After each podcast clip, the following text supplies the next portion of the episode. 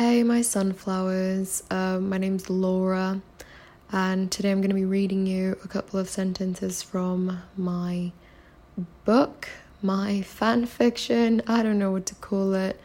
Um, it's called The Mirrors Have Blurred from the Steam of the Shower, and yeah, I hope you like it.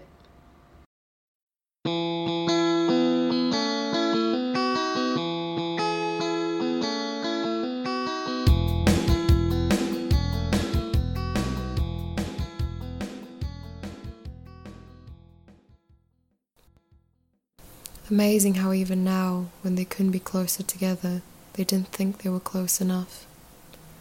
In physics, it's theorized that since atoms have repelling charges, you never really touch things. You have the feeling of touch, but in a microscopic level, it's a quantum impossibility. Maybe that was it.